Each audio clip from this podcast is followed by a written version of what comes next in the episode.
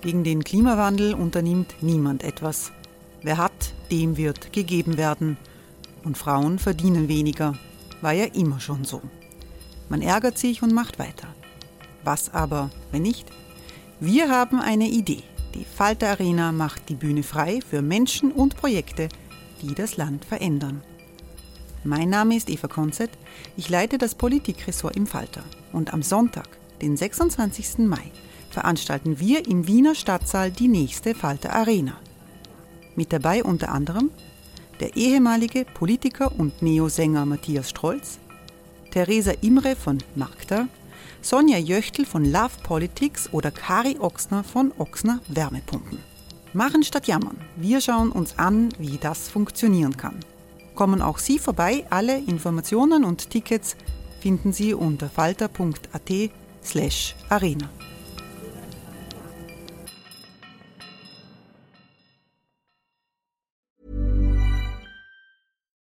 Life is full of what ifs. Some awesome, like what if AI could fold your laundry? And some, well, less awesome, like what if you have unexpected medical costs? United Healthcare can help get you covered with Health Protector Guard fixed indemnity insurance plans. They supplement your primary plan to help you manage out of pocket costs. No deductibles, no enrollment periods, and especially no more what ifs. Visit uh1.com to find the Health Protector Guard plan for you.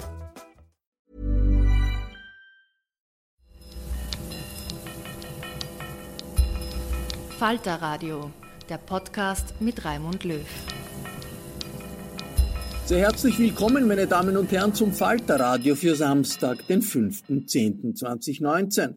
Drei Monate war der österreichische Journalist Max Zierngast im letzten Jahr gefangen in der Türkei. Die Staatsanwaltschaft verdächtigte ihn, so behauptete sie, der Mitgliedschaft in einer terroristischen Organisation, bis sich Anfang September alles in Luft auflöste. Zierngast wurde freigesprochen und konnte nach Österreich zurückkehren. Es war die Staatsanwaltschaft selbst, die die Anklage zurücklegte. Möglicherweise ein Zeichen dafür, dass sich das politische Klima seit den Erfolgen der Opposition gegen Erdogan bei den Kommunalwahlen in Istanbul, in Ankara und anderen Städten gelockert hat. Max Zierngast kommt ursprünglich aus der Steiermark. Er hat Politikwissenschaft und Philosophie in Wien studiert, bevor in die Türkei in ihren Bann zog. Bei einer Veranstaltung des Vienna Humanities Festival in Wien habe ich Zierngast gefragt, was ihn denn ursprünglich an der Türkei so fasziniert hat. Sehr viel war eigentlich Zufall, ähm, zumindest am Anfang natürlich. Und ich war seit 2007 äh, Student in Wien, Philosophie. Und 2009 war die, die, die Uni-Besetzung. Und in, in, diesem Zuge habe ich mich ähm, noch mehr politisiert, also irgendwie auch natürlich äh, irgendwie erste praktische Versuche ist ja nicht so, äh, so häufig in, in Österreich, dass man das so leicht irgendwie machen kann. Und in dem Zuge habe ich dann zufällig äh, einige äh, Studierende aus der Türkei kennengelernt. Das war eher ein Zufall, aber natürlich, also man lernt ja immer wieder sehr viele Menschen kennen, aber man ist halt nicht immer gerade in so einem, wie soll ich sagen, äh, persönlich an so einem Punkt, wo man dann tatsächlich so offen ist, sich dem voll und ganz zu widmen oder zumindest in diese Richtung was zu machen. Und bei mir hat sich das ergeben. Es waren sehr viel äh, eigentlich eher persönliche Beziehungen. Es hat mich aber auch interessiert einfach gleich am Anfang, was die erzählt haben aus der Türkei. Also ähm, türkische, kurdische äh, Studierende. Und dann hat sich das eigentlich so vertieft. Und ich waren auch also persönliche Beziehungen dann äh, dabei. Aber was ist und, das Faszinierende für Sie an der Türkei? Ja, also das wirklich Faszinierende, wo ich dann tatsächlich angefangen habe, äh, auch als, wie soll ich sagen, journalistisch-wissenschaftlichen Schwerpunkt mehr dazu zu arbeiten, waren tatsächlich die Gezi-Proteste.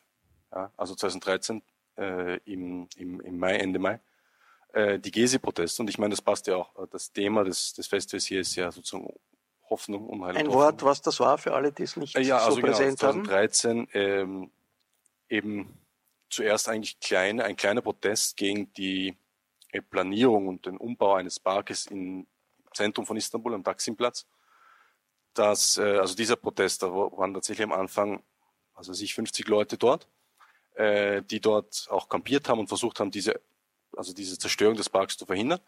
Und danach durch die permanente Repression, also ein paar Tage lang einfach mit Tränengas und was weiß ich was, äh, äh, attackiert worden von der Polizei und dann hat sich das plötzlich explodiert und in die ganze Türkei hat sich das eigentlich ausgeweitet. Also in 79 von 81 Provinzen gab es zumindest in irgendeiner Form Protest. Also die zivile Ungehorsam, die Proteste, Genau. sozialen Proteste, das ist das, was sozialer Sie fasziniert Protest, hat in, äh, in der Türkei. sozialer Protest und äh, tatsächlich auch einfach, also da, da bewegt sich was. Ja, also da gibt's ein ein autoritäres Regime, da gibt's einen, einen despotischen Staat und dagegen wehren sich Leute auf kreative Art und Weise.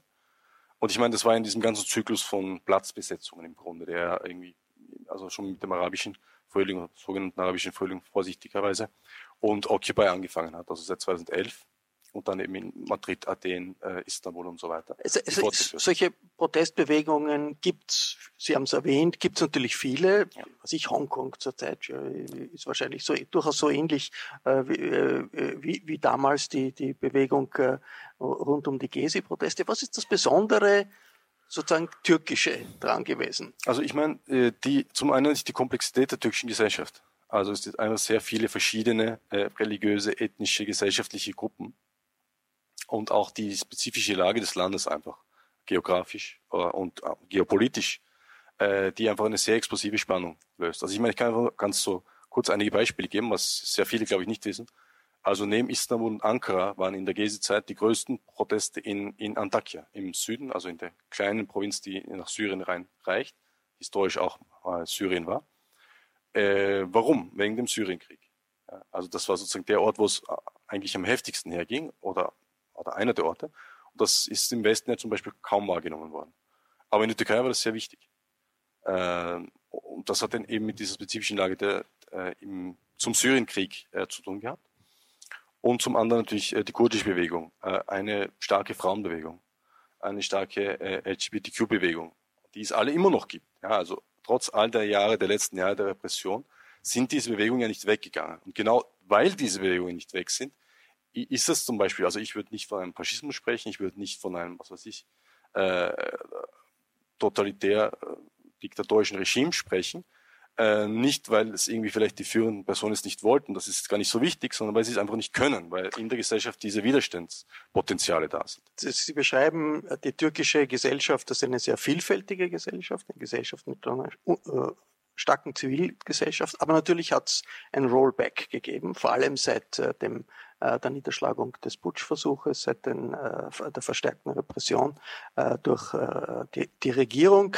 Wir sprechen dann nachher noch, wie, wie, wie das jetzt ist, ob das wirklich noch sich so durchsetzt oder nicht. Aber Sie sind da hineingekommen in diese Phase der äh, Repression. Äh, Sie sind angeklagt worden, Sie haben einen Prozess gehabt, Sie waren im Gefängnis. Wie lang waren Sie im Gefängnis? Es war dreieinhalb Monate im Gefängnis. Sie sind angeklagt worden wegen Terrorismus, Mitgliedschaft einer terroristischen, Mitgliedschaft terroristischen Organisation. Ja. einer Organisation, von der man nicht genau weiß, ob es die überhaupt gibt. Vermutlich gibt es sie nicht. Aber Sie sind angeblich mit, Mitglied Genau. gewesen. Ja. Na gut, das sind die Geheimnisse der, der, der, der, äh, der- der Justiz eines oder Pseudojustiz eines autoritären äh, Staates. Sie sind dann ins Gefängnis gekommen. Wie muss man sich das vorstellen? Ein, drei Monate in einem türkischen Gefängnis. Wie, wie, wie läuft das ab? Ja, also es war äh, eigentlich so, also nur ganz kurz in zwei Sätzen. Also ich bin 2015 Ende August in die Türkei. Ähm, am 7. Juni war eben die Wahl, wo die AKP zum ersten Mal seit langem die absolute äh, Mehrheit verloren hatte. Das war sozusagen die Hochphase äh, dieser also positiven Entwicklung oder dieser, wie soll ich sagen, demokratisch, demokratischen Aufbruchs. Und danach ging es wieder bergab. Also wieder Beginn des Krieges und vor allem die ganzen Bombenexplosionen. Also die erste äh, öffentlich war schon die erste Demonstration, wo ich teilgenommen habe, war das, das war der 10. Oktober in Ankara 2015, wo dann beim Doppel-Selbstmordanschlag 104 Leute gestorben sind. Und ich war also so 150 Meter en entfernt davon. Und dann eben auch der Putsch, den habe ich auch in Ankara erlebt. Also wieder Istanbul, Ankara war natürlich sogar Ankara das heftigste wahrscheinlich, weil es natürlich die ganzen staatlichen Institutionen in Ankara sind und die Haupt, äh, also die Zentralen von allen möglichen militärischen, polizeilichen Institutionen. Genau, und dann eben 2018, äh, ziemlich genau vor einem Jahr, bisschen mehr als einem Jahr, ähm, sind dann eben zuerst festgenommen worden, zehn Tage in Polizeigewahrsam und dann äh, verhaftet worden, also Untersuchungshaft. Ähm, die zehn Tage in Polizeigewahrsam, die sind, die waren eher übel. Also man, wir waren dann eben im Keller von der Zentrale, von der, der Antiterroreinheit in Ankara, wo es sieben Zellen gab, glaube ich. So. Ich, Wir bedeutet, also die, die anderen Kolleginnen, die mit mir. die mit äh, Ihnen verhaftet Genau. Ja. War also eine Gruppe, die da verhaftet Genau, vier Leute. Also eigentlich waren es gegen acht Leute. Also es ist auch so in der Türkei, diese äh, Polizeioperationen gegen Terrororganisationen, in Anführungsstrichen, da müssen immer mindestens so fünf, sechs Leute dabei sein. Sonst schaut, ist es ja keine Organisation. Also. Ja, also wirklich. Also äh, ich habe auch gehört, dass, es gibt natürlich keine Bestätigung dafür, dass die äh, auch die Antiterrorpolizei tatsächlich teilweise so arbeitet, wie das die angeblich die Verkehrspolizei macht. Also so und so viele Strafen müssen pro Monat vergeben werden. So und so viele Linke, so und so viele Islamisten, so und so viele äh, Gülenisten und so weiter müssen pro Monat verhaftet werden. Also das hat, das hat ja im Stalinismus auch gegeben, nicht? Da hat es im Stalinismus hat es die Vorgaben gegeben äh, der, äh, der, der, der politischen Führung in jedem Bezirk, wie viele Konterrevolutionäre verhaftet werden sollen. Also es scheint in allen äh, autoritären Regimen, äh, da haben da ein Element der Planwirtschaft bei der Repression. Ja. Traurig, traurig, genau, aber es ist, also es ist sehr, sehr gut durchgeplant und äh, dann kommt es halt darauf an. Also es ist dann teilweise Lotterie, ob man erwischt wird oder nicht erwischt, erwischt wird. Es ist auch dann nicht mehr so wichtig, wenn es einmal vorbei ist. Also das, wie gesagt, das waren acht Personen, vier sind nicht erwischt worden. Äh, die sind dann einfach viel später, nachdem wir wieder aus dem Gefängnis raus waren, zur Aussage beim Staatsanwalt. Das wird dann auch mit dem Staatsanwalt einfach abgesprochen. Da geht der Anwalt hin und sagt, wann soll ich es vorbeibringen, wann haben Sie Zeit? Und dann gehen die dorthin, machen ihre Aussage und gehen wieder weg. Und die, denen passiert meistens nichts. Also wenn es jetzt wirklich wichtige Personen sind, die der Staat erwischen will, äh, weil das eben dann schon nicht mehr wichtig ist. Ja, es geht einmal darum, die, diese Operation gemacht zu haben und dann spielt das Ganze nicht mehr so wirklich eine Rolle. Warum da ausgerechnet Sie und Ihre Gruppe in, in, in, in, in im, im Zentrum waren, einfach weil es zufälliges Raster, Planwirtschaft, die, naja, die Vorgabe, da müssen auch, also ich muss auch ein Österreicher dabei sein? Nein, das nicht. Das also ich war tatsächlich eher, also es war Zufall, dass ich dabei war und das können wir jetzt nur so irgendwie spekulativ fragen, warum und wieso sie das gemacht haben oder was sie da erwartet haben. Teilweise kann es doch nicht sein, dass sie sich tatsächlich denken, okay, vielleicht Agent. Ja. Und äh, sicher jeder, jeder äh, Polizeichef und jeder Staatsanwalt und jeder Richter will einen Agenten erwischen. Das ist super für die Karriere. Aber ähm, im Grunde ist es so, es ging gegen die, äh, also die, die, die Kollegen sind bei einer Partei organisiert und ich habe auch für deren Zeitung geschrieben. Also ich meine so ganz. Welche Partei äh, ist das? Doppelum Glück, also Soziale Freiheit heißt die Partei. Soziale Freiheit. Soziale Freiheit. Mhm. Ja. Und ähm, also ganz zufällig war es nicht. Das stimmt schon. Also sie haben schon äh, teilweise ein System dahinter.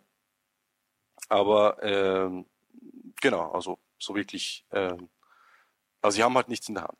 Also es sind dann einfach klassischerweise wird die, ähm, werden alle Formen von Opposition, die ihnen unliebsam sind, und vor allem in Ankara ist das sehr heftig, in Istanbul ist das weniger heftig, ist einfach zu groß. Also in Istanbul können sie das nicht ganz abschalten. Aber Ankara ist die Hauptstadt und da darf es quasi kaum eine Regung geben. In, in Ankara gibt es auch seit Jahren äh, einfach grundsätzlich Verbote, also permanente Verbote von zum Beispiel äh, allen LGBTQ-Veranstaltungen. Allen. Ja, Grund, grundlegendes Verbot. Und in Istanbul gibt es nach wie vor solche gibt's Veranstaltungen. Gibt auch, ja. Das wird dann teilweise, also werden einzelne Veranstaltungen verboten. In Ankara ist es einfach grundsätzlich Veranstaltungsverbot. Teilweise gibt es auch monatelang, wo sozusagen jede Form von Demonstration, jede Form von Protest einfach verboten wird. Vom äh, Gouverneur also Ankara ist aus der Hinsicht ein bisschen heftiger. Und jetzt Gefängnis sozusagen. Genau. Wie, wie, stell, wie muss man sich das Leben in einem türkischen Gefängnis im Jahr 2018, das war Ihr Fall letztes ja. Jahr, vorstellen? Also ich meine, ich hatte das äh, große Glück, dass der, äh, also dass mein Freund quasi mit war, der auch eben da erwischt worden ist. Und für ihn ist es nicht glücklich, aber er war vorher auch schon im Gefängnis. Und deswegen wusste er, wie das geht, also wie, was man machen muss und was man nicht machen muss und wie man sich verhalten muss. Das war für mich natürlich ein großer Vorteil, sonst hätte ich mir ziemlich schwer getan. Und was war die, der wichtigste Rat, Ratschlag an Sie? Der wichtigste weiß ich nicht, aber ich meine, wir haben das von Anfang an gemeinsam gemacht und äh, ich war sozusagen immer schon vorbereitet auf das, was kommt, weil er mir gesagt hat, das wird jetzt so und so sein das ist dann auch so und so, weil tatsächlich, ich meine, türkisches Gefängnis wird jetzt auch nicht so anders sein tatsächlich als, ähm, ich weiß es nicht, ich war nie in einem äh, deutschen oder amerikanischen oder österreichischen Gefängnis, aber ich denke mir, es wird nicht so anders sein. Ja, also ich meine, die Architektur, hat sozusagen ein Eigenleben von dem, aber ist auch angelehnt, ich glaube sogar an amerikanische Supermax-Gefängnisse. Es ist auch nicht zufällig. Das muss man vielleicht erklären. Der Typus, es gibt unendlich viele Typen von Gefängnissen, die alle nach Buchstaben benannt sind. Unsere ist der F-Typus, was heißt drei Menschen, Maximum drei Menschen in einer äh, Zelle und äh, ein eigener Innenhof und relativ groß, also zwei Stöcke, oben Betten, unten ein Tisch, eine kleine ja, Küche, also so eine Abwasch halt und äh, ein, ein kleiner Kasten und ein äh, Bad und also WC und Dusche. Und eben dann ein Hof, wo man äh, tagsüber rausgehen kann. Es wird nur früh aufgemacht, am Abend zugesperrt. Und der Vorteil von den F-Typus Gefängnissen, dass man relativ viel Platz hat, es relativ komfortabel ist, äh, dass man auch relativ ruhig ist. Also für Leute, die zum Beispiel lesen und schreiben wollen, ist es recht angenehm. Wie groß war Ihre Zelle, in der Sie waren? Also die wird wahrscheinlich, ich, ich würde sagen 60 Quadratmeter, unten und oben gemeinsam. Und, und da waren drei Personen? Wir waren dann zu zweit, maximal drei. Ja. Also es gibt drei Betten. Und dann der Hof wird auch noch so 50, 40, 50 Quadratmeter gehabt. Nicht so klein.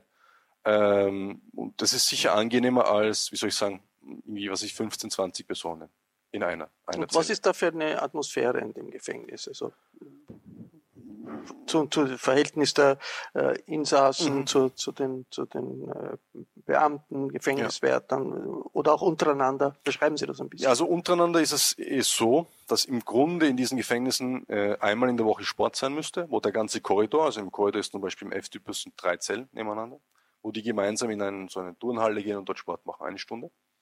Äh, das gab es bei uns nicht, also wir sind immer nur zu zweit gegangen. Das andere sind äh, ein, einmal in der Woche Gesprächs, also eine Stunde Gespräch. Das gab es auch nicht. Ähm, ich weiß nicht, ob es es grundsätzlich nicht gab oder ob sie uns nicht mit anderen, weil die meisten anderen Häftlinge in dem Gefängnis waren tatsächlich Gülenisten, ob sie uns mit, nicht mit denen gemeinsam zusammenbringen wollen, weil sie achten schon sehr darauf, dass sie die verschiedenen politischen Richtungen auseinanderhalten. Also sie würden jetzt zum Beispiel nicht äh, Kurdinnen mit dem islamischen Status zusammengeben. Also es sei denn, sie wollen es halt wirklich. Teilweise wollen sie es spezifisch, dass das da kracht, aber in den meisten Fällen nicht, weil wenn sozusagen unter den Häftlingen untereinander was passiert, das äh, wäre dann schlecht für die Gefängnisleiter. Das heißt, das war ein Gefängnis, da waren Ihre Mitgefangenen, waren alle politische Häftlinge mehr oder äh, weniger? Ich, ich weiß es nicht, aber großteils ja. Also großteils waren es Gülenisten. Es kann natürlich sein, hin und wieder vielleicht hochrangige, äh, also Mafia-Strukturen oder so. Gülen, auch zur Erklärung für alle, die das nicht präsent also, haben, Anhänger des genau, also, Anti-Erdogan, äh, islamistischen Predigers, der, der in Amerika sitzt und, genau, und beschuldigt also, wird, dass er hinter dem Also im Grunde sind Putsch das die Leute, die beschuldigt sind am Putsch äh, beteiligt, also die Putschisten seien oder eben tatsächlich vielleicht auch sind. Es hat ja einen Putsch gegeben, aber äh, genau, also die, die Anschuldigung ist da im Umsturz. Und was sind das zum Beispiel für Leute, also die, die, die Sie da, also Ihre Mitgefangenen, wo Sie sagen, das sind Gülenisten gewesen, haben Sie mit denen diskutiert? Wir haben nur mit einem sprechen können über, also quasi stellen Sie sich das so vor, man geht raus in den Hof, dann ist eine Wand und dann ist dann der nächste Hof. Es ist aber auch so, dass der Nebenhof und die Nebenzelle nicht dieselbe Person sind. Also es geht so ineinander. Also die Neben, der Nebenhof ist eigentlich der nächste Korridor, nächste Trakt. Deswegen heißt es auch F-Typus. Wenn man von oben nämlich runterschaut, schaut es dann aus wie F, äh, also wie ein F mit den Wänden und äh, Zellen. Wir haben da nur mit einem äh, gesprochen, der war neben uns. Das war ein, äh, ich weiß gerade die Dienstgrade jetzt nicht ins, äh, ins Deutsche übersetzt, also so ein nicht ganz hochrangig, mittelrangiger Offizier, Armeeoffizier. Und der hat, war seit 17. Äh, Juli äh, 2016 im Gefängnis, das zwei Tage nach dem Putsch. Und ich habe es danach recherchiert, er hat mir seinen Namen gegeben. Er war anscheinend an einer, äh, also der führende Soldat einer Einheit, die tatsächlich eine, äh, in der Putschnacht eine Hochzeit gestürmt hat, wo ganz viele Generäle anwesend waren. Also dürfte tatsächlich am Putsch teilgenommen haben. Und ist er noch dahinter gestanden? Hat er noch gesagt, das war eine gute Idee? Oder, oder wie, wie äh, muss man sich das vorstellen? Ein Gülenist. Ja, also ich meine, äh, Anhänger nachdem, dieses Gülen. Ja, man ist also im Gefängnis und man muss über die Mauer drüber schreien. Das heißt, ich glaube nicht, dass er, auch wenn wir gefragt hätten, gesagt hätte, ja, ich habe an den Putsch teilgenommen und ich bin Putschist. Aber aber ich irgendeine mein, Art von politischer Diskussion haben, ja, doch, haben Sie? Ähm, es war eher so, wir sind unschuldig, wir wissen nicht, warum wir hier sind und ja, wir wollen nur, dass es die Türkei ein schönes demokratisches Land ist. Ja. Also so in die Richtung.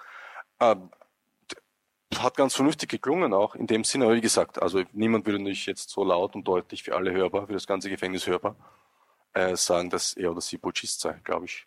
Aber im Hof, Sie sagen, da war ein Hof, da war ein gemeinsamer Spaziergang oder nein, nicht? Nein, nein. Immer, also für, jede, immer allein. für jede Zelle ein Hof mhm. und man kann eben drüber schreien quasi.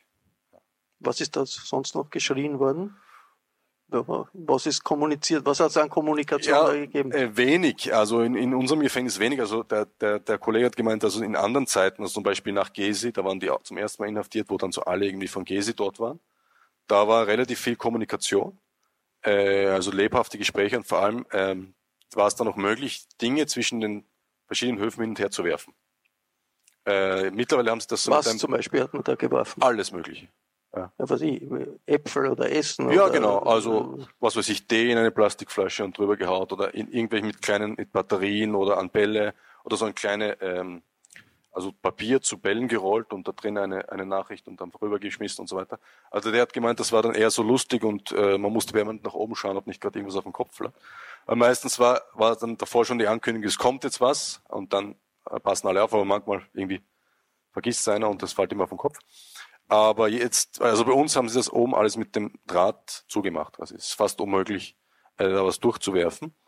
Und sehr viel hat sich äh, in den Gefängnissen tatsächlich seit dem Ausnahmezustand verändert. Also da haben sie äh, die meisten Gefängnisse äh, die Ausnahmezustandsgesetze dazu benutzt, um die Bedingungen zu verschlechtern, eben unter anderem auch den gemeinsamen Sport oder das, das, das Gespräch einfach zu streichen und äh, diese Sachen wurden dann nach der Aufhebung des Ausnahmezustands teilweise nicht mehr wieder eingeführt.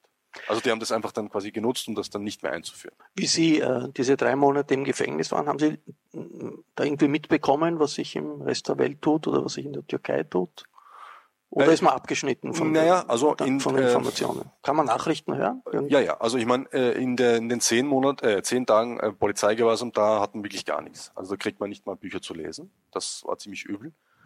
Und äh, dann die ersten ein, zwei Wochen waren auch ein bisschen schwierig, weil es gab zwar ein Radio im, in der Zelle, das man einschalten kann, aber da hört man immer das, was die Wärter auch gerade hören. Und äh, wir waren Ende September dort, wenn man zum Beispiel, man kann Zeitungen abonnieren, aber immer nur für jedes Monat. Also, was, was haben Sie abonniert gehabt? Also wir haben durchgemischt, wir haben die äh, Hürriyet äh, abonniert gehabt, dann irgendwann einmal die Millet und Evidence Cell. Also also äh, eher so eine, wie soll ich sagen, Mainstream-Zeitung und eine linke Zeitung. Ähm, und Internet? Hat man Internetzugang im Gefängnis? Nein, nein.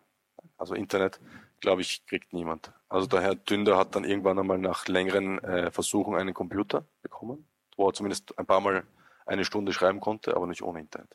Telefon, telefonieren, nach außen telefonieren? Wie war Zehn das? Minuten Telefongespräch äh, pro Woche mit äh, vorher angemeldeten Telefonnummern, also in dem Fall mit meiner Mutter. Ähm, da das heißt, Sie konnten nach Österreich telefonieren? Genau, also man muss halt einfach, also diese, äh, wie heißen diese Telefone, also mit Karte quasi noch, diese. Handy, Kartenhandy? Nein, also nicht ah. diese. Telefonkarte. Halt Prepaid, ja genau. Ah, ah okay. Fix, Prepaid, vor, vorausgezahlte äh, genau, Telefonkarte. Und, äh, also mhm. das gibt's ja, glaube ich, fast nicht mehr in Österreich, aber in Gefängnis muss man das nutzen, weil man kriegt eben kein Handy in die Hand. Und äh, haben, Sie, haben Sie eine Veränderung gespürt in der Zeit, wie Sie im Gefängnis waren? Ist es was ich härter geworden, weniger hart geworden? Hat sich was an der Atmosphäre verändert oder? Nein, also im Prinzip gleich? Äh, gleich, gleich wie immer. Also ich meine, so äh, in der Türkei geht's immer auf und ab und es kann teilweise sehr schnell gehen. Ähm, genau, aber ich meine, wir haben das aus dem Gefängnis dann relativ gut verfolgt und wir hatten auch sehr viele äh, Menschen, die uns Briefe geschrieben haben. Das waren nicht nur persönliche Briefe, sondern auch tatsächlich ähm, politische oder irgendwie andere Formen auch. Es hat eine große Solidarität mit Ihnen gegeben in Österreich. Haben Sie da was mitbekommen, wie Sie ja, im Gefängnis waren? Zum Teil, ja. Also zum Teil eben durch äh, meine Mutter vor allem und dann durch die Briefe habe ich schon mitbekommen. Aber also es ist zum Beispiel auch versucht worden, mir äh, Fotos von den Soli-Aktionen zu schicken. Das ist natürlich nicht durchgekommen. Das ist konfisziert worden als äh, Propaganda für eine Organisation. Die anderen Mitgefangenen haben die auch Solidarität also von außen irgendwie das ja, Gefühl gehabt, Türkei, sie ja, und, ja, unterstützt. Ja. Auf jeden Fall. Wie wichtig ist das für, für Leute im Gefängnis, dieses Gefühl, da kümmert sich jemand es draußen? Ist äh, extrem wichtig. Also ich habe das auch in meinen Texten aus dem Gefängnis schon beschrieben. Das ist eins von den wichtigsten, äh, äh, einer der wichtigsten Aspekte, wenn man im Gefängnis auf den Beinen bleiben will, wenn man da stark bleiben will, braucht man tatsächlich Unterstützung von draußen und tatsächlich auch einfach, wie soll ich sagen, ganz normale, banale Gespräche von draußen sind schon angenehm. Also in vielen Briefen ist, ist mir dann sowas geschrieben worden, also an Freunden von der Uni oder so. Irgendwie, ja, wir wollen dich jetzt nicht damit irgendwie äh, langweilen, was wir irgendwie dort und da gemacht haben, äh, weil du hast jetzt ganz andere Sorgen. Dabei ist es eigentlich genau das, was man sozusagen nicht hat. Weil ich kann eh Bücher lesen, ich kann eh die Zeitung lesen.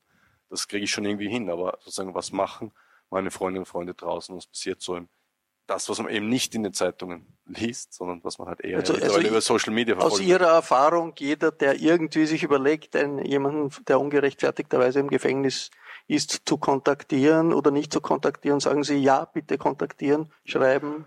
äh, Kontakt auch, aufnehmen, weil das hilft auf jeden Fall. Auch, auch Menschen, die, ich meine, gut, man kann jetzt über Gefängnis im Allgemeinen diskutieren, aber die sozusagen in Anführungsstrichen gerechtfertigterweise im Gefängnis sind, weil sie halt tatsächlich irgendwas gemacht haben. Äh, das sind auch Menschen, die das brauchen im Grunde. Nämlich einfach normale Gespräche. Äh, wie gesagt, Gefängnisstrafe insgesamt sinnvoll, nicht sinnvoll ist noch eine andere Diskussion. Äh, aber auf jeden Fall, weil irgendwann kommt man ja wieder raus und das Leben geht weiter. Das ist, bei drei Monaten ist es jetzt überhaupt kein Problem, aber wenn man jetzt ein paar Jahre da drin ist, äh, ist das was ganz anderes. Und stellen Sie sich einfach mal vor, was weiß ich, zehn Jahre oder so und vor zehn Jahren gab es äh, keine Smartphones oder was weiß ich nicht. Also was das im Alltag schon für eine Veränderung ist. Sich an das anzupassen.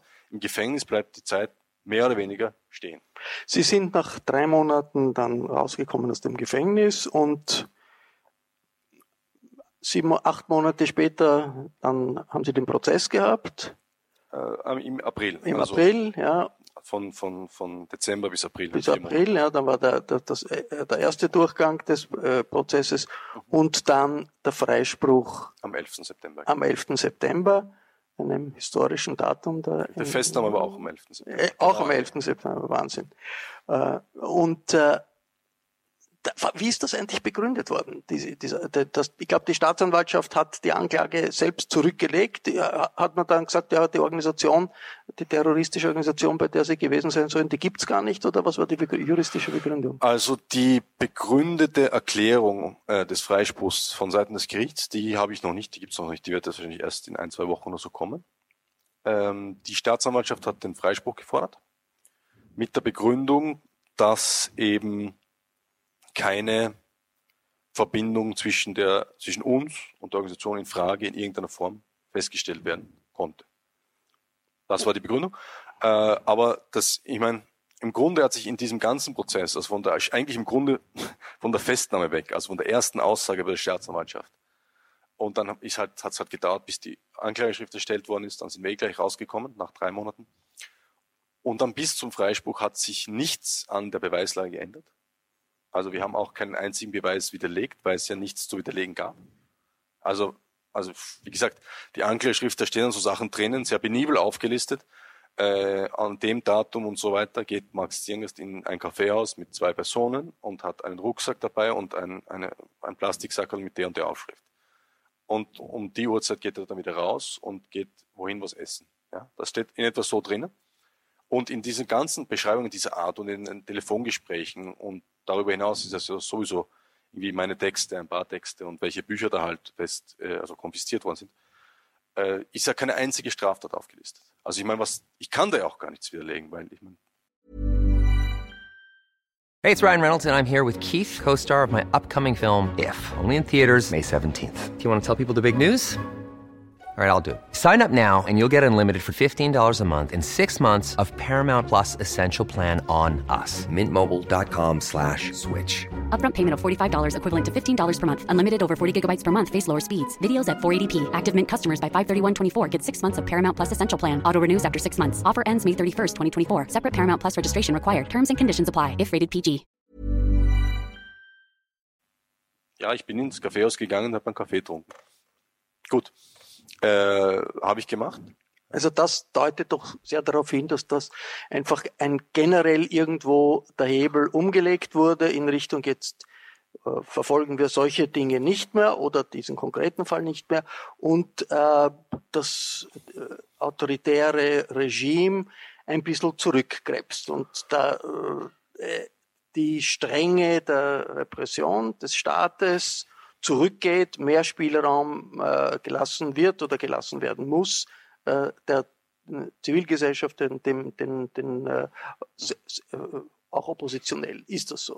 Äh, würde ich nicht sagen. Also ich meine, Prozesse dieser Art sind in der Türkei sehr häufig passiert, ja, und wahrscheinlich während wir hier sprechen nicht, weil es in der Früh passiert, aber äh, heute ist auch Sonntag, wird wahrscheinlich nicht passieren. Morgen früh oder spätestens Dienstag früh garantiere ich, dass es irgendwo in der Türkei einen, eine ganz ähnliche Festnahme gibt mit ganz ähnlicher Folge.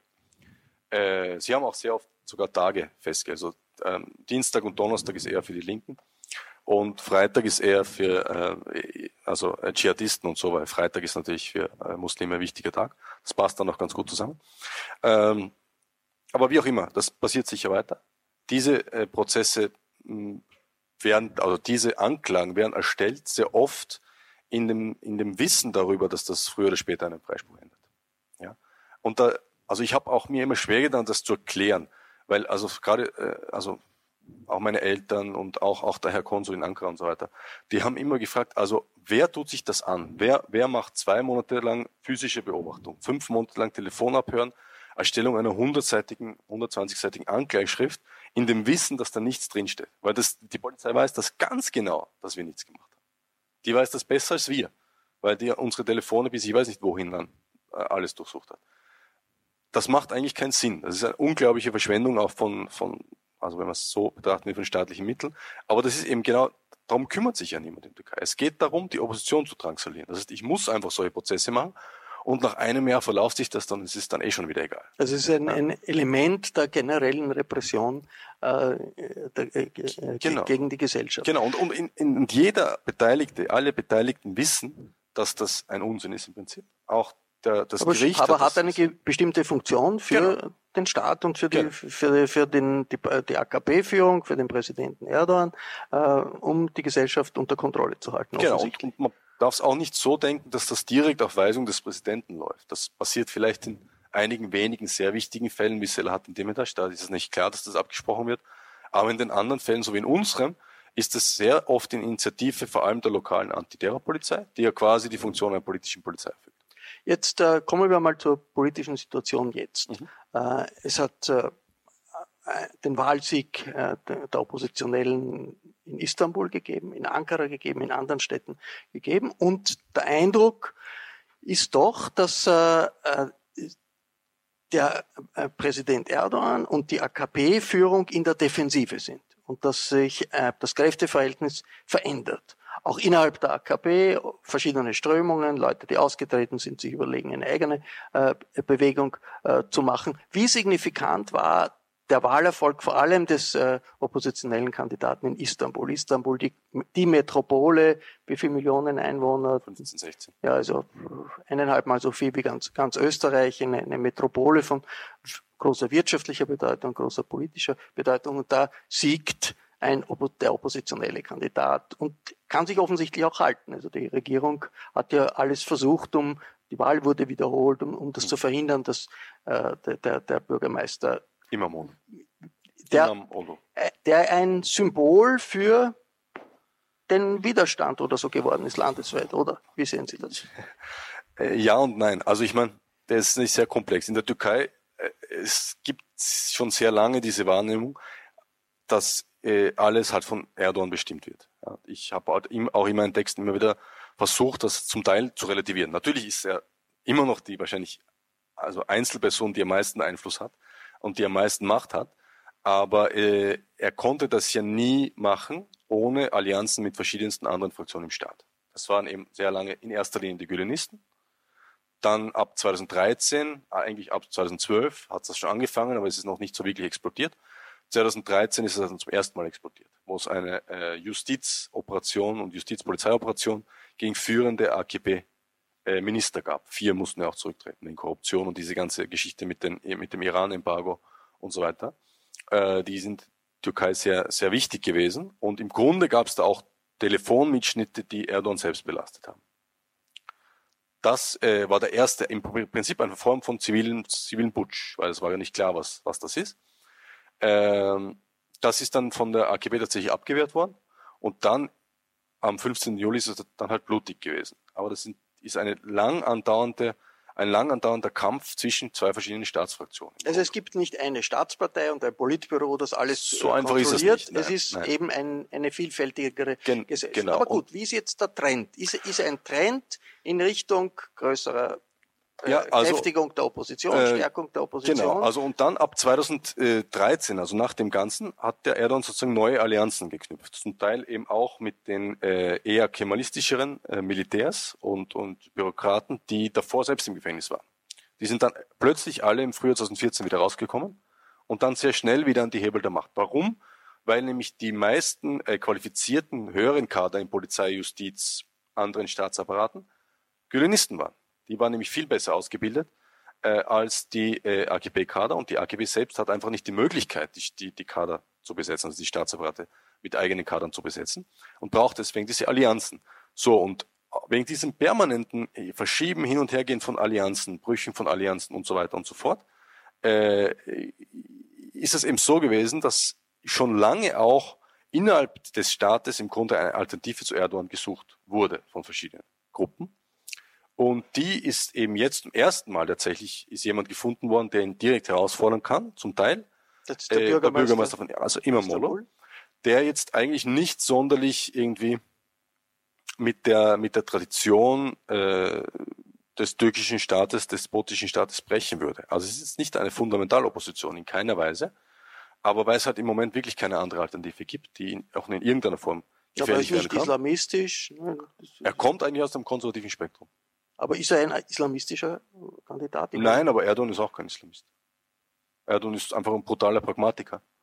Und, Okay. Die AKP ist keine islamistische Partei? Äh, nein, würde ich nicht sagen. Also die, die, wenn Sie sich jetzt, also ich meine, die Religion spielt eine gewisse Rolle in der in der Massen, also in der Basismobilisierung, aber selbst da hat sie in letzter Zeit ziemlich abgenommen, weil nämlich die ganzen Allianzen, also die anderen äh, Bündnispartner eher säkular, äh, laizistisch und teils eben wie die MHP halt faschistisch sind. Aber, Aber jetzt, nicht religiös. Jetzt, äh, nur, nur um zu begreifen, was das für ein Regime ist in der Türkei. Also es ist offensichtlich keine, äh, es ist ein autoritäres Regime, klar, äh, mit Bewegung in die eine Richtung, Bewegung in die andere Richtung, aber es ist nicht eine äh, absolutistische Diktatur. Also es ist nicht wie, ich weiß nicht, China oder, oder Nordkorea oder sonst was, ganz und gar nicht. Ja? Oder Syrien, wie auch immer. Sondern es ist ein autoritäres Regime über äh, im, äh, im, immer in einem Spannungsverhältnis mit einer Gesellschaft und zurzeit scheint es so, dass in der Gesellschaft die oppositionellen Kräfte stärker werden, oder ist das falsch? Ähm, ja, genau. Also ich meine zum einen oppositionellen Kräfte auch innerhalb des Regimes tatsächlich. Also die Nicht-AKP-Fraktionen innerhalb vom Regime sind teilweise stärker geworden. Und zum anderen eben auch die, die versuchte Alternative. Also ich würde das eher als restaurative Kräfte beschreiben, die versuchen, ähm, die Staatsapparate äh, und quasi die Funktion des Staates und auch äh, tatsächlich der Wirtschaft wiederherzustellen. Darum geht's in. Restaurative Kräfte, Ja, also Sie, was ja, quasi, äh, dass diese ganzen Schaden, den der türkische Staat in den letzten Jahren durch diese Abnutzung, permanenten Entlassungen und so weiter, das ist ja eine, im Grunde eine veritable Staatskrise. Wenn Sie innerhalb von einigen Monaten Hunderttausende von Staatsbeamten, Beamtinnen entlassen, äh, ist das eine Krise. Und wenn 22, 23-jährige äh, Neuabsolventen, Absolventinnen plötzlich Staatsanwälte und Richter werden, und tatsächlich ist es da oft gar nicht einmal Böswilligkeit, sondern einfach äh, die Nichtqualifikation, die dann dazu führt, dass zum Beispiel Prozesse sehr absurd laufen. Äh, weil einfach ein, was soll ich sagen, ein, ein 22, 23-jähriger Staatsanwalt oder eine 22, 23-jährige Richterin sich nicht mit der Antiterrorpolizei anlegen will. Aber jemand, der sehr lang schon im Staatsapparat ist, schon andere Regierungen gesehen hat zum Beispiel und, äh, wie soll ich sagen, ein anderes Standing hat, der wird vielleicht noch eher eine Entscheidung treffen, äh, die dem widerspricht.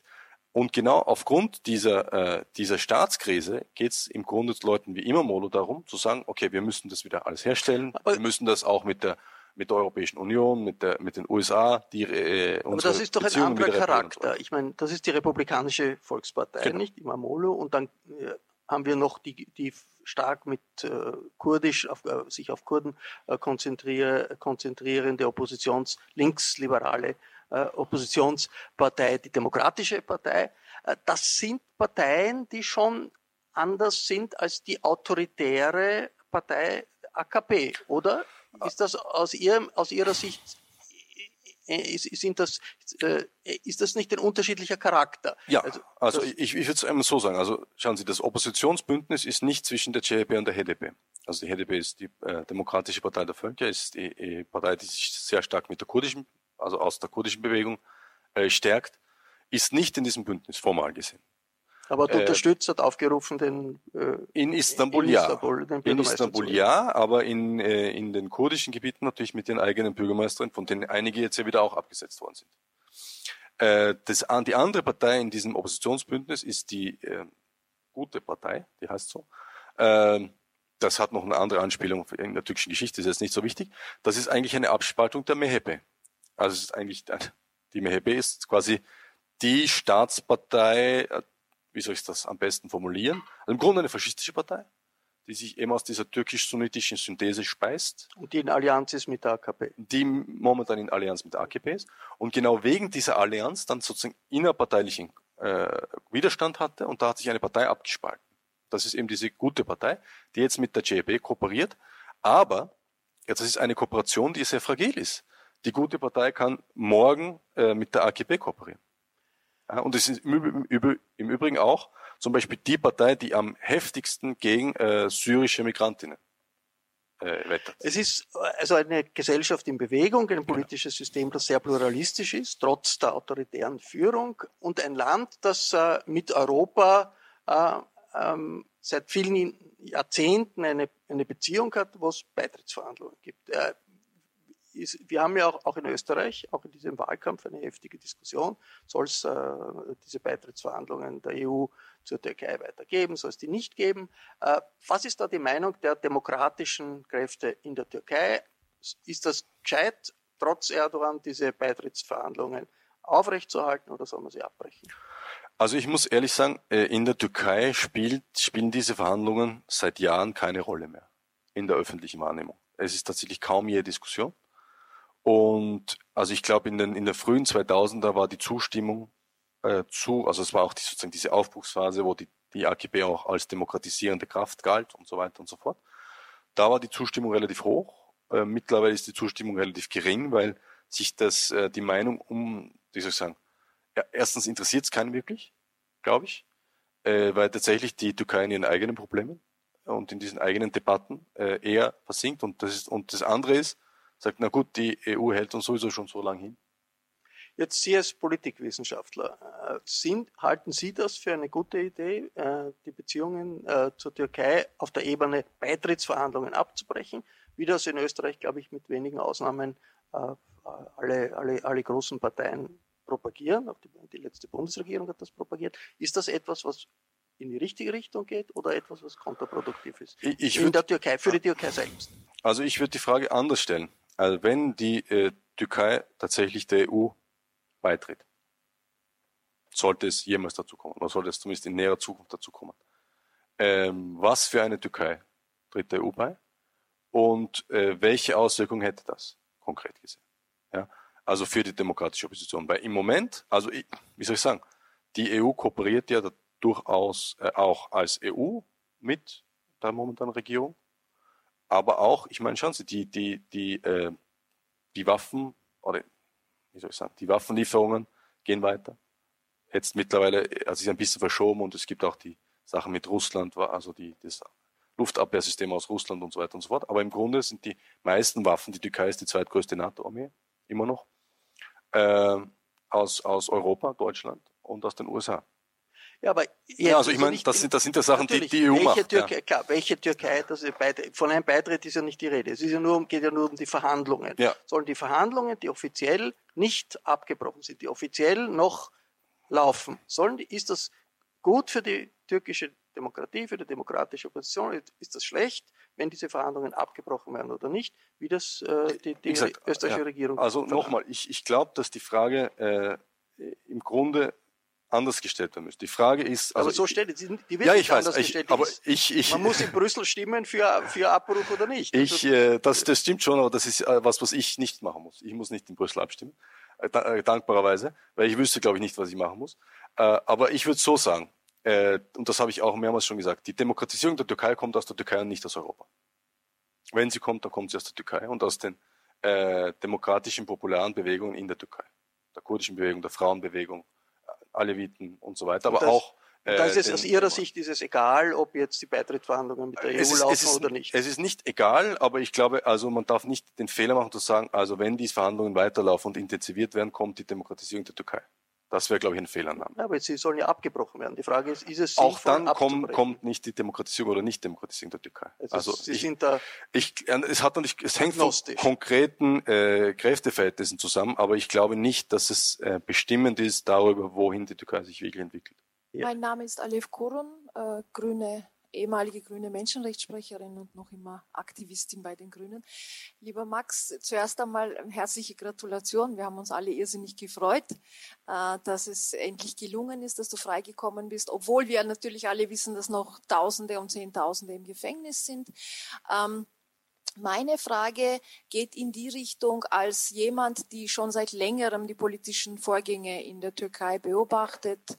Ähm, wie, ähm, wie glaubst du, wird sich diese Sache weiterentwickeln mit den AKP-internen Kritikern wie Davutoglu und so weiter, die jetzt überlegen, eigene Parteien zu gründen? Was für Dynamiken siehst du da? Und eine zweite und letzte Frage, äh, da kann man jetzt natürlich nur mutmaßen, äh, aber äh, glaubst du, dass, dass der Druck, der vor allem auch in Europa erzeugt werden konnte für deine Freilassung und natürlich auch für die Freilassung von Mitgefangenen, eh klar, ähm, dass die zu einer relativ raschen, rasch unter Anführungszeichen für türkische AKP-Verhältnisse Freilassung geführt hat? Danke vielmals. Ja, also äh, danke alle. Äh, die zweite Frage ist, glaube ich, einfach zu beantworten. Ja, auf jeden Fall. Ja, also dass das so in den Medien war, äh, hat einerseits natürlich auch die österreichischen Behörden dazu äh, gedrängt, das auch wirklich zu verfolgen und, und immer wieder das anzusprechen. Und zum anderen ist er sicher auch wahrgenommen worden. Und ich glaube, dass dann eben Fälle wie unsere Prozesse wie unsere, wo völlig klar ist, dass da nichts Substanzielles drinsteht, das habe ich, hätte ich vielleicht sagen müssen. Also im Moment ist es ja, wie gesagt, nicht nur dieser Prozess, sondern auch zum Beispiel die Prozesse von den Friedensakademikerinnen, die gerade alle abgewickelt werden, weil klar ist, dass das eher kontraproduktiv ist und vor allem die türkische Justiz selbst einfach am Boden liegt und entlastet werden muss. Wenn man so viele Prozesse am Laufen hat, die auch Jahrzehnte oder Jahre oder teilweise wirklich Jahrzehnte laufen, aber vor allem jahrelang laufen wegen nichts, dann äh, geht das halt irgendwann nicht mehr. Ja, und das, die türkische Geschichte ist voll von einer Abfolge von Verhaftungswellen, Amnestien, äh, Justizreformen. Das geht bis sehr, sehr weit zurück. Und äh, das Interessante ist, dass es in der ganzen AGB-Phase noch nie eine wirklich umfassende Amnestie auch gab von den Gefängnissen. Das ist schon erstaunlich, dass in 17 Jahren 17 Jahre sind es mittlerweile, äh, keine einzige Amnestie passiert ist, weil normalerweise hat fast jede Regierung irgendwann einmal äh, eine Amnestie durchgeführt, Teilamnestie, was auch immer. Also auf jeden Fall der Druck war sicher wichtig äh, und zum anderen eben glaube ich, dass Prozesse dieser Art jetzt einfach mal schnell abgehandelt werden soll, damit man sich dann auf die anderen konzentriert, die sozusagen äh, wichtigeren, innenpolitisch wichtigeren. Das andere ist, äh, also die, also Davutoglu und Babajan sind sozusagen die zwei äh, ehemalige. Der eine war ehemalige Premierminister. Premierminister. Der andere ehemalige Wirtschaftsminister. Okay. Äh, also das, was, was Davutoglu macht, ist eigentlich, weil Sie auch vorgefragt haben, ist die AKP eine, äh, eine islamistische Partei? Nein, aber ich würde, ich würde sagen nein, aber es gibt islamistische Tendenzen innerhalb der Partei. Ja? Und Davutoglu ist eigentlich der Vertreter des konservativ-religiösen Flügels. Und er versucht das auch auf diese Art und Weise, äh, eben diesen konservativ-religiösen Flügel und teilweise auch tatsächlich islamistischen äh, oder halt, wie soll ich sagen, eher äh, ja, konservativ-islamisch, äh, ein Flügel, der nicht mehr zufrieden ist mit dem, wohin die AKP sich entwickelt, äh, abzuholen. Und Babajan ist eher halt der ähm, pragmatisch-liberale Vertreter, der sich mit dem, mit dem internationalen Kapital arrangieren will, ganz offen gesprochen. Und das heißt, er vertritt eigentlich, das sind zwei Flügel, die die AKP in ihrer Frühphase zusammengebracht hat. Ja? Und deswegen war sie auch erfolgreich, weil sie das geschafft hat. Äh, die spalten sich ab. Ich habe wirklich Bedenken, ob das so sehr erfolgreiche Abspaltungen werden.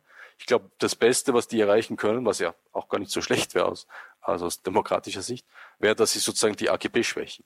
Sie einfach einen Teil äh, der AKP mitnehmen.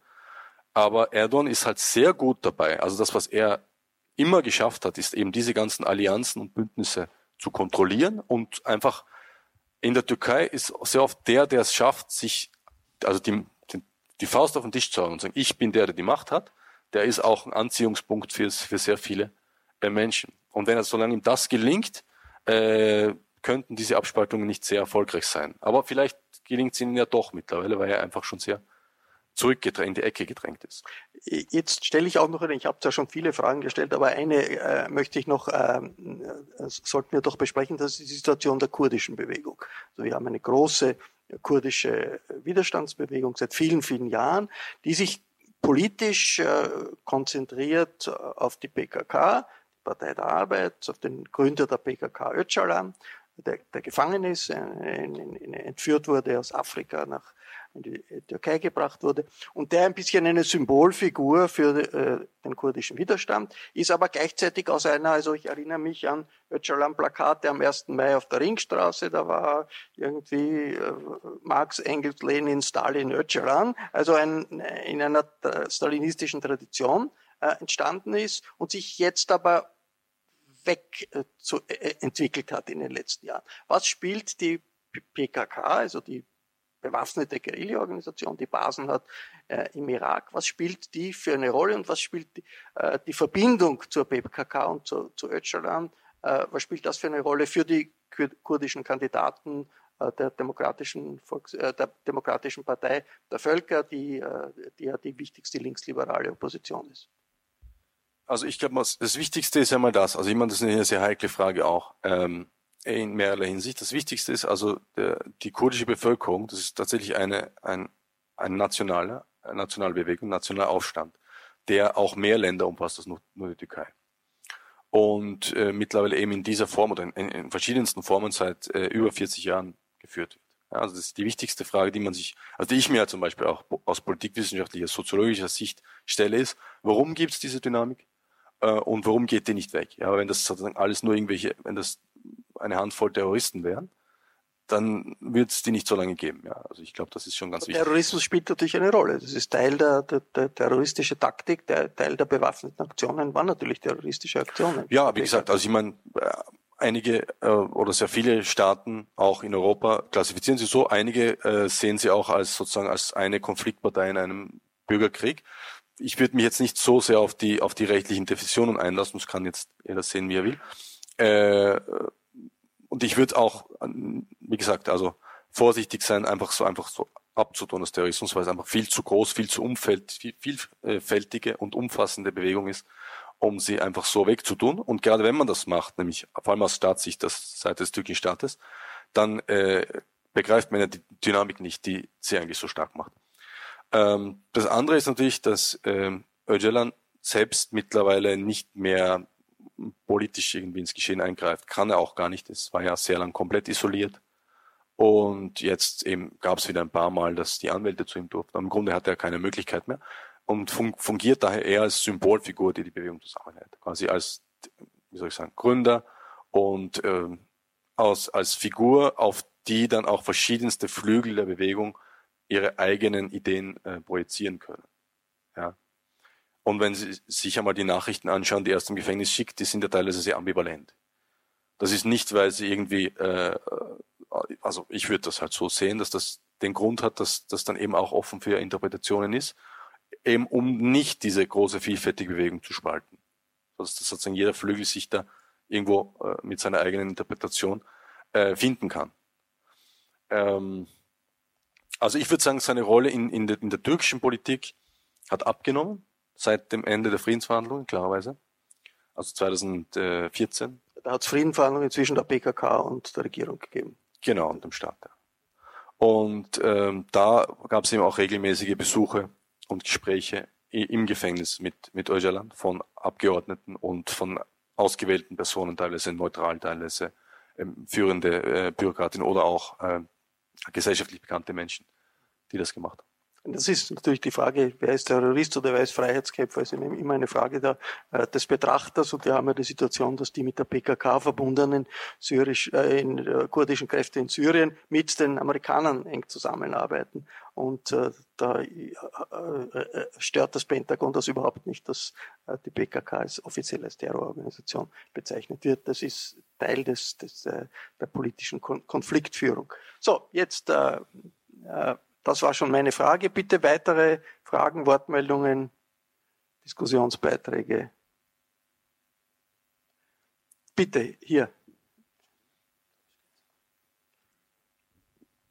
Roland Steiner, mein Name. Sie haben am Anfang des Gesprächs erwähnt, Sie sind äh, mit vier beziehungsweise acht Personen festgenommen worden.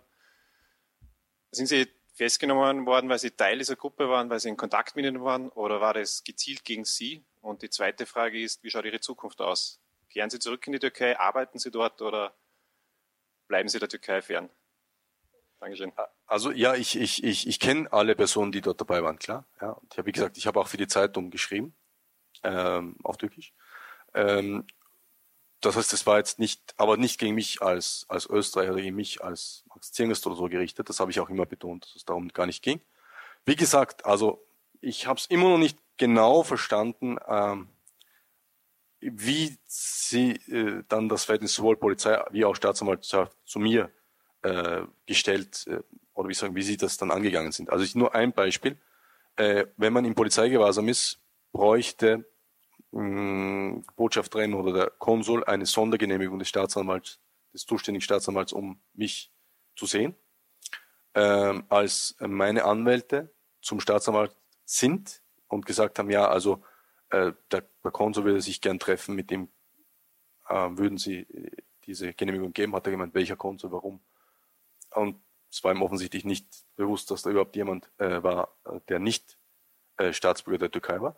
Was nicht unwahrscheinlich ist, weil tatsächlich diese äh, Anträge von der Polizei, von Staatsanwälten unterschrieben werden, ohne dass da irgendjemand was liest, was da drin steht. Weil spätestens, wenn er meinen Namen sieht, wird es wahrscheinlich auffallen. Aber wie gesagt, also nur so als ein Beispiel, um zu zeigen, wie die Ernsthaftigkeit des Ganzen da ist. Es ging nicht gegen mich auf jeden Fall. Das andere ist, wie schaut meine Zukunft aus? Also ich, jetzt bin ich einmal hier. Äh, ich bin jetzt in Österreich, werde jetzt auch eine Zeit lang, es gibt ein Buch von der Solidaritätskampagne äh, mit Texten von mir und anderen und auch Texten in diesem ganzen Prozess, also von der Festnahme und dann von, aus dem Gefängnis heraus, meine Texte und so weiter.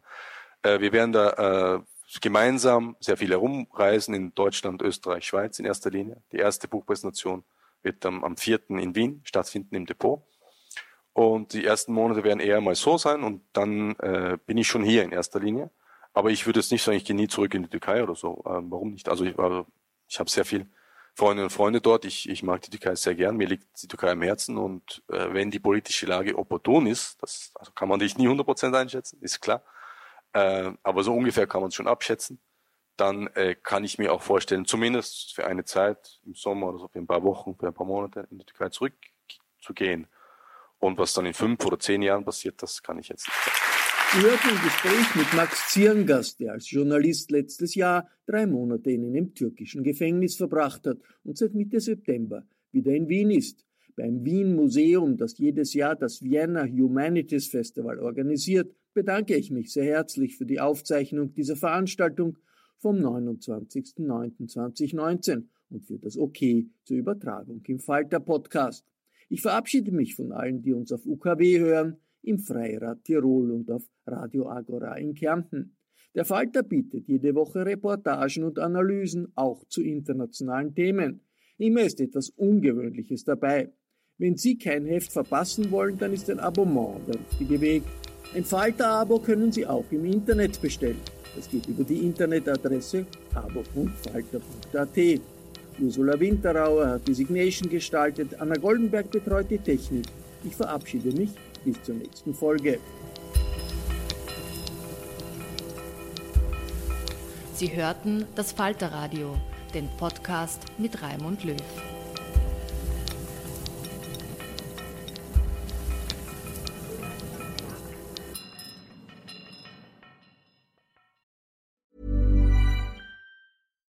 Hi, I'm Daniel, founder of Pretty Litter. Cats and cat owners deserve better than any old-fashioned litter. That's why I teamed up with scientists and veterinarians to create Pretty Litter. Its innovative crystal formula has superior odor control and weighs up to 80% less than clay litter. Pretty Litter even monitors health by changing colors to help detect early signs of potential illness. It's the world's smartest kitty litter. Go to prettylitter.com and use code ACAST for 20% off your first order and a free cat toy. Terms and conditions apply. See site for details. Planning for your next trip? Elevate your travel style with Quince. Quince has all the jet setting essentials you'll want for your next getaway, like European linen, premium luggage options, buttery soft Italian leather bags, and so much more. And is all priced at 50 to 80% less than similar brands. Plus, Quince only works with factories that use safe and ethical manufacturing practices. Pack your bags with high-quality essentials you'll be wearing for vacations to come with Quince. Go to quince.com/pack for free shipping and 365-day returns.